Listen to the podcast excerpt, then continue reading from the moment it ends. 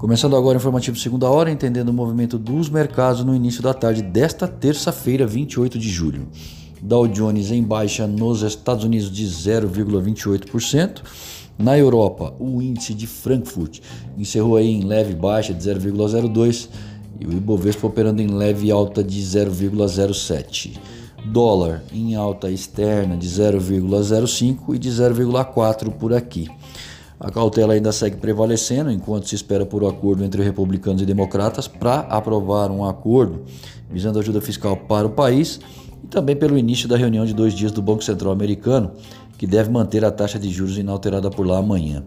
Orientações futuras por parte dos formuladores de política monetária para a maior economia do mundo seriam interessantes para minimizar algumas incertezas. Também a China deve ter forte alta na exportação de combustíveis em julho e agosto, aproveitando aí a melhora na demanda e depois de terem importado recordes em petróleo por dois meses, onde aproveitaram a baixa no preço. O Federal Reserve decidiu prorrogar as suas ferramentas de empréstimos até o final desse ano. Algumas delas venceriam aí no final de setembro. Eu sou Alessandro Faganello, desejo uma ótima tarde a todos e espero vocês para abrir o mercado através do boletim Primeiro Minuto. Amanhã cedo.